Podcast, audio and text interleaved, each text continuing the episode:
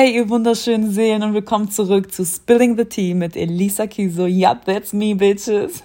Wie versprochen dreht sich zu Ehren des Monats Ramadan erstmal alles um das Thema Islam. Daher starten wir heute auch mit der Wahrheit bzw. Schönheit des Islams. Und passend dazu bin ich heute mit der lieben Edda. Hi, ja, ich bin die Edda. Ähm, einige von euch kennen mich bestimmt auch schon von TikTok. Ich biete ja islamischen Content. Das heißt, ich rede einfach über den Islam, über die Schönheit unserer Religion und ich nenne auch sehr oft verschiedene Wunder des Koran, über die wir auch bestimmt später zu sprechen kommen werden. Und ich freue mich auf jeden Fall auf das Gespräch, das wir gleich führen werden. Ganz genau, Leute, supportet sie. Sie macht echt super schöne Videos und sie ist auch generell voll die sympathische und liebe Seele. Kommen wir nun aber zu unserem eigentlichen Thema, der Islam. Und der ist eigentlich gar nicht so fremd, wie er heutzutage repräsentiert wird.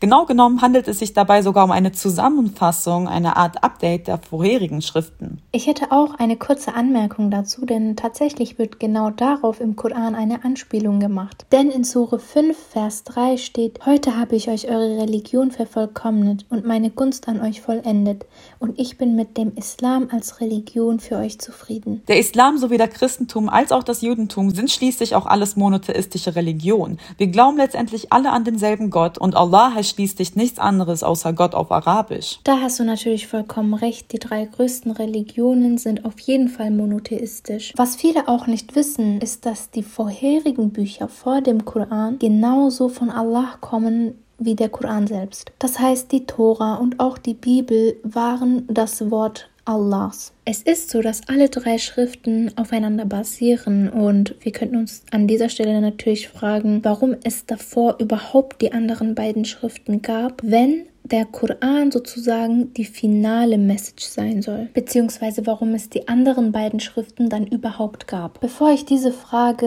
erstmal beantworte, kann ich ja erstmal kurz erwähnen, was so die Gemeinsamkeiten sind zwischen den drei Religionen. Vielleicht wird dann klar, dass sie sich gar nicht so fremd sind, wie sie eigentlich immer zu sein scheinen. Also wie wir auch schon genannt haben, sind alle drei Religionen monotheistisch, das heißt der Glaube an einen einzigen Gott. In jeder Religion hat ein wichtiger Prophet die Heilige Schrift überliefert. Jede Religion hat sein eigenes Gebetshaus, auch zum Beispiel im Judentum die Synagoge, im Christentum die Kirche und im Islam die Moschee. Auch in den Feiertagen sind sie sich gar nicht so fremd.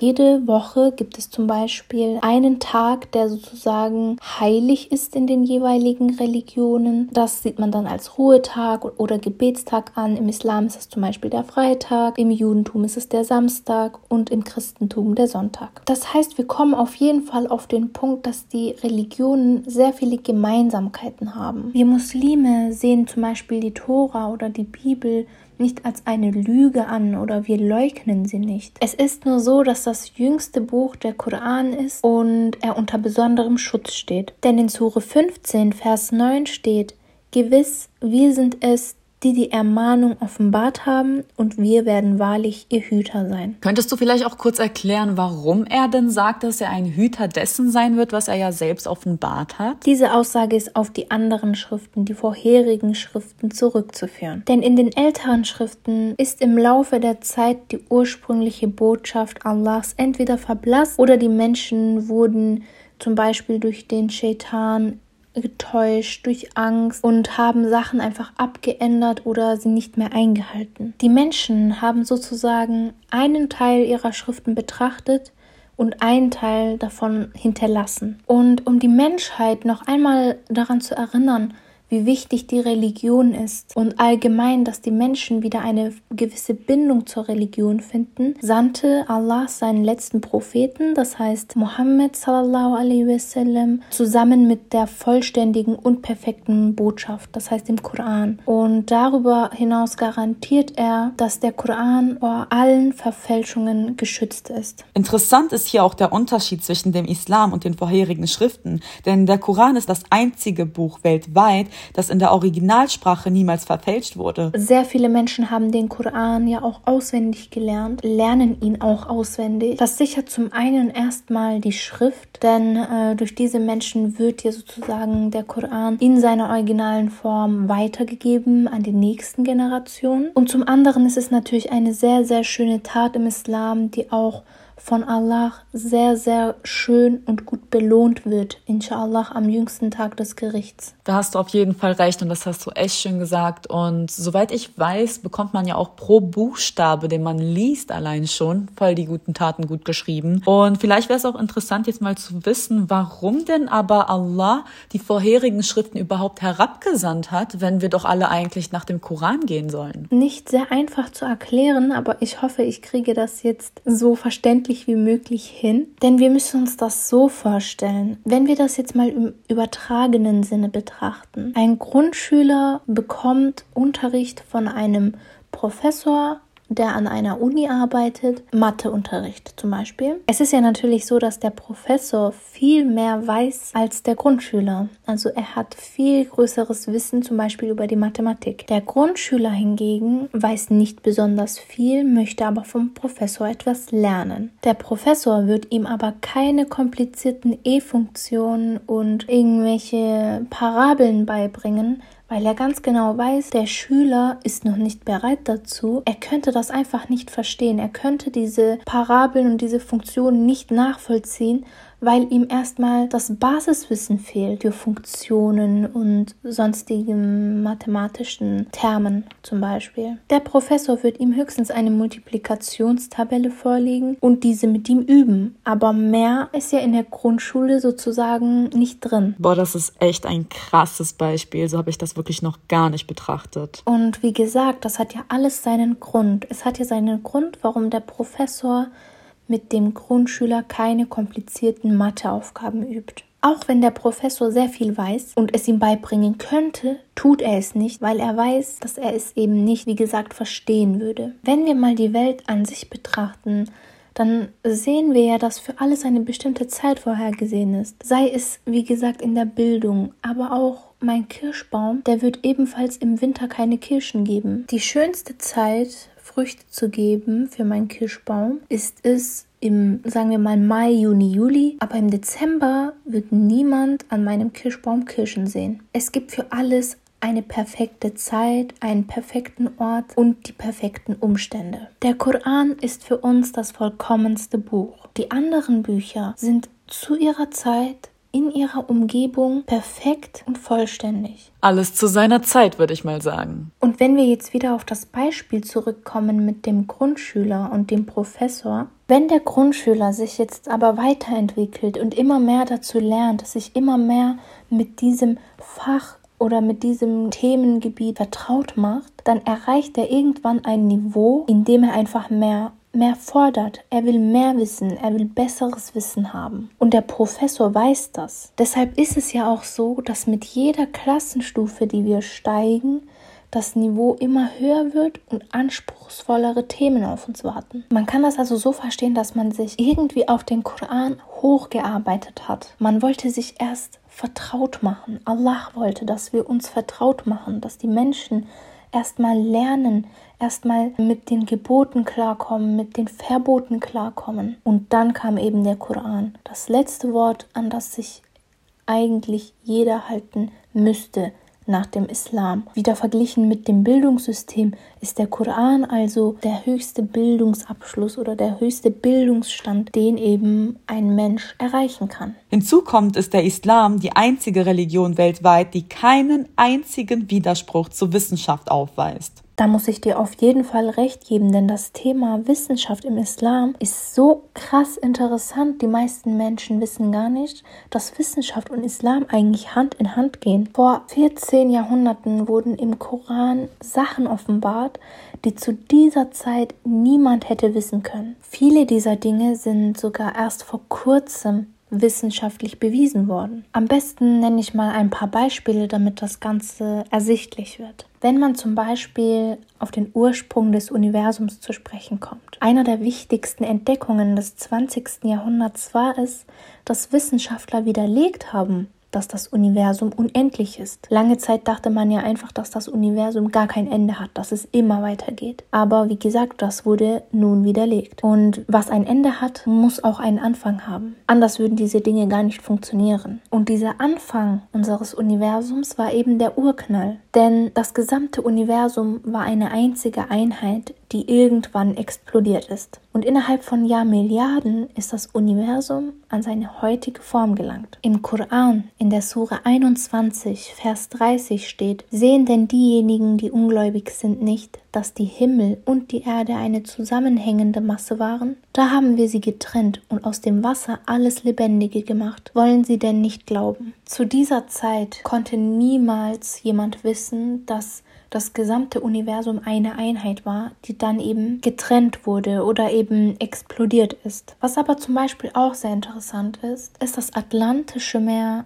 und das Mittelmeer. Denn wer sich damit auskennt, weiß, dass diese beiden Meere sich zum Beispiel nicht ineinander vermischen. Sogar ihrer Farbe hinsichtlich unterscheiden sie sich und man merkt einfach, dass zwischen diesen beiden Meeren sowas ist wie eine Trennwand. Sie gehen nicht ineinander über. Passend dazu steht im Koran in der Sure 55 im Versen 19 und 20, er hat den beiden Gewässern, die einander begegnen, freien Lauf gelassen. Zwischen ihnen steht eine Scheidewand, sodass sie nicht ineinander übergreifen. Oder auch über die Embryonalentwicklung sogar wusste der Koran Bescheid. Denn es werden die verschiedenen Stadien eines Embryos perfekt erzählt. Und es ist ja kein Geheimnis, dass es zu dieser Zeit eben noch keine Embryonalforschung gab. Sogar wie das Embryo aussieht in den verschiedenen Stadien, wurde im Koran offenbart. Es werden so, so viele verschiedene Wunder im Koran genannt, die man zu dieser Zeit eben nicht hätte wissen können. Das gibt mir schon so ein Gefühl der Sicherheit, denn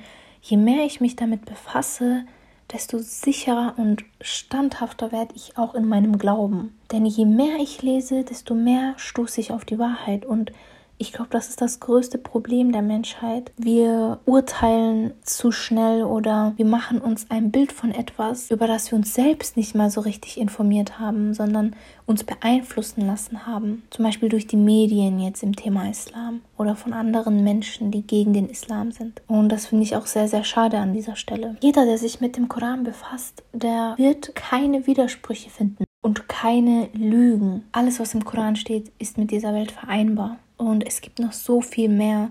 Aber ich glaube, dafür müssten wir einen extra Podcast machen. Das würde in dieser Folge alles gar nicht äh, reinpassen. So viel gibt es da wirklich. Die Sache ist ja, allein wenn man sich die Welt mal anschaut, wenn man ein bisschen darüber nachdenkt, können wirklich so viele Zufälle aufeinandertreffen, dass wir hier heute sind, dass wir hier heute leben, dass wir Sauerstoff zum Atmen haben, dass wir eine Erde haben, die den perfekten Abstand zur Sonne hat, ich weiß nicht. Allein wenn die Protonen, die ja schon sowieso ein sehr, sehr minimales Gewicht haben, wenn die um ein Prozent ihres Gewichts schwerer wären, würden sie zu Neutronen verfallen. Somit kommt man darauf, dass es keine Wasserstoffatome geben würde und die Sonne somit gar nicht existieren könnte. Und wenn die Sonne nicht existiert, dann gibt es auf dieser Erde auch kein Leben. Das heißt, das Gewicht des Protons, das einprozentige Gewicht des Protons rettet schon die gesamte Menschheit. Verstehst du das? Also, ich weiß nicht, wenn ich so darüber nachdenke, das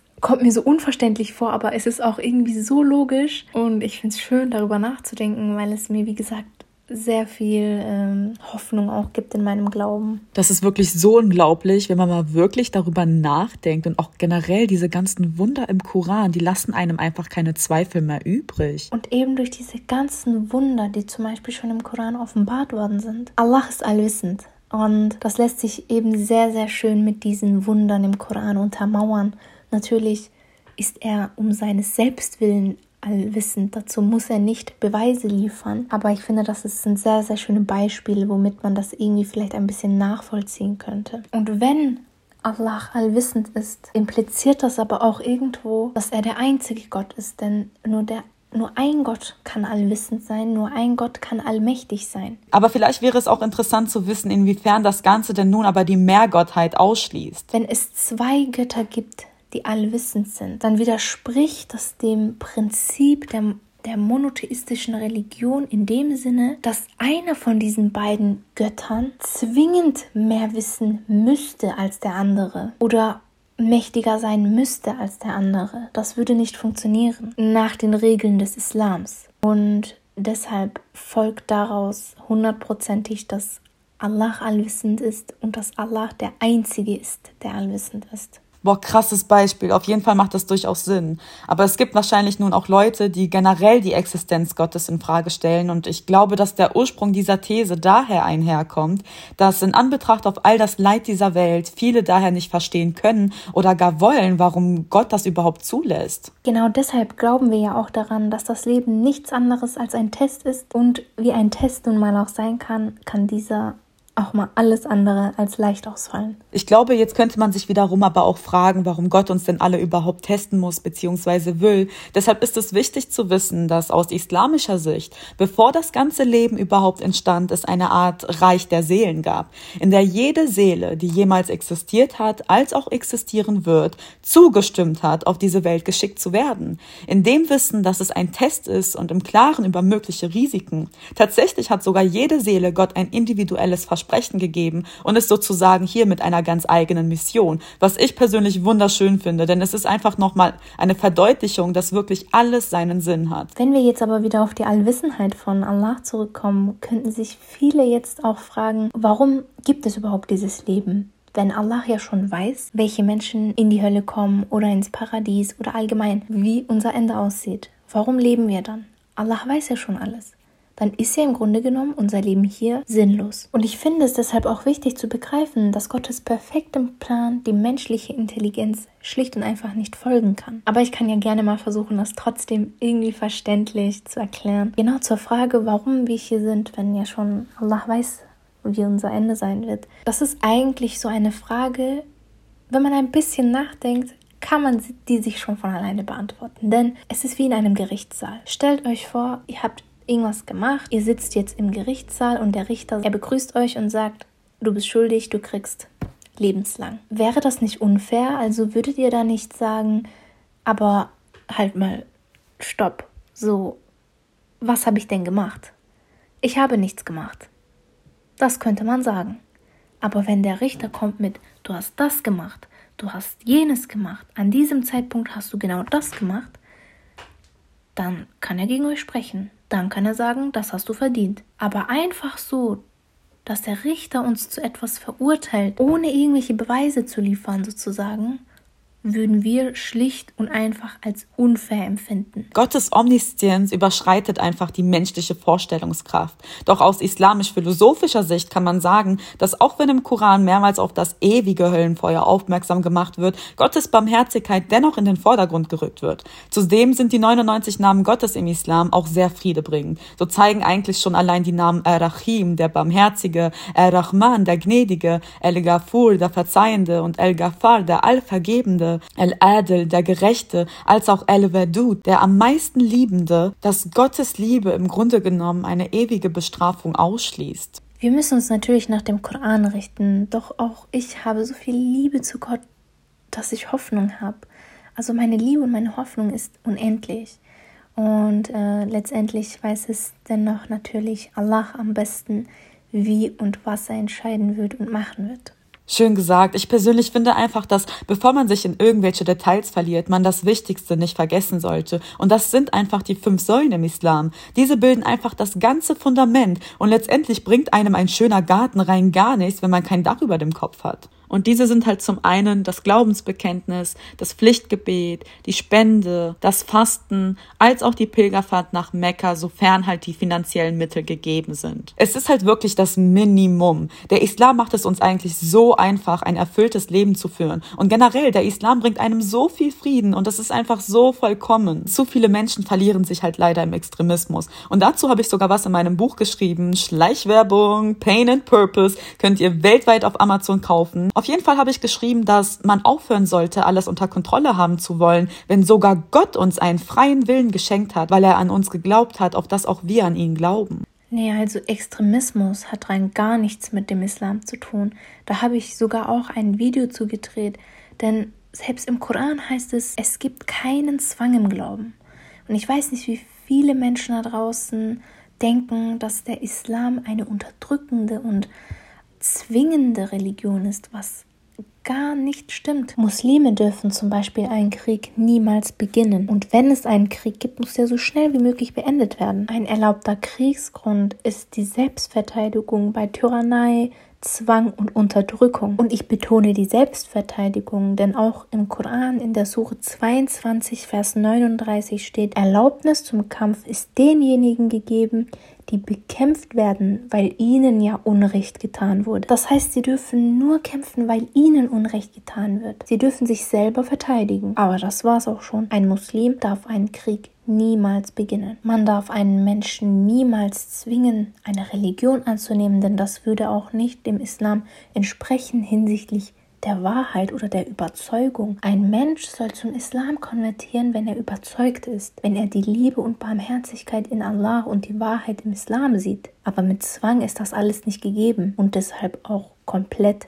sinnlos. Jedem ist es gestattet, zu glauben an was er möchte, oder auch nicht zu glauben. Deshalb macht euch alle ruhig schlau, überzeugt euch selbst und letztendlich obliegt es ebenfalls euch selbst, an das zu glauben, woran immer ihr auch glauben wollt. Genau so ist es. Und an alle Muslime, euch wünschen wir einen gesegneten Ramadan. Möge Allah unser Fasten annehmen, inshallah. Ganz genau, Ramadan Mubarak an alle. Ich hoffe, ihr hattet einen wunderbaren Start. Möge Allah subhanahu wa ta'ala unser Fasten annehmen. Amen. Ich danke dir, Edda, fürs Mitmachen und die ganzen ausschlussreichen Informationen. Appreciate that, girl. Es war auf jeden Fall sehr, sehr, sehr schön, hier einfach mal ein bisschen zu reden über den Islam, über die Welt. Und ich hoffe, dass es in Zukunft auch vielleicht mehr Podcasts geben wird zusammen, gemeinsam kann ich mir auf jeden Fall sehr, sehr gut vorstellen. Ich bedanke mich wirklich bei dir auch, dass du mir die Möglichkeit gegeben hast und ich küsse eure Herzen. Und wenn ihr an solchen islamischen Themen auch interessiert seid, könnt ihr mir auch natürlich sehr, sehr gerne auf TikTok folgen. Dort heiße ich edanur.tc also e-d-a-n-u-r.tc. Ich ähm, freue mich natürlich auch sehr über euch und ich hoffe, wir sehen uns in der nächsten Zeit, in naher Zukunft, inshallah, wieder. Ganz genau. Und nächste Woche erwartet euch dann das Thema die Sunna im Islam, sprich die Werte und Normen unseres Propheten. Frieden und Segen sei auf ihm. Und bis dahin wünschen wir euch natürlich alles Beste und wir danken euren aufmerksamen Seelen fürs Zuhören. Much love and positivity.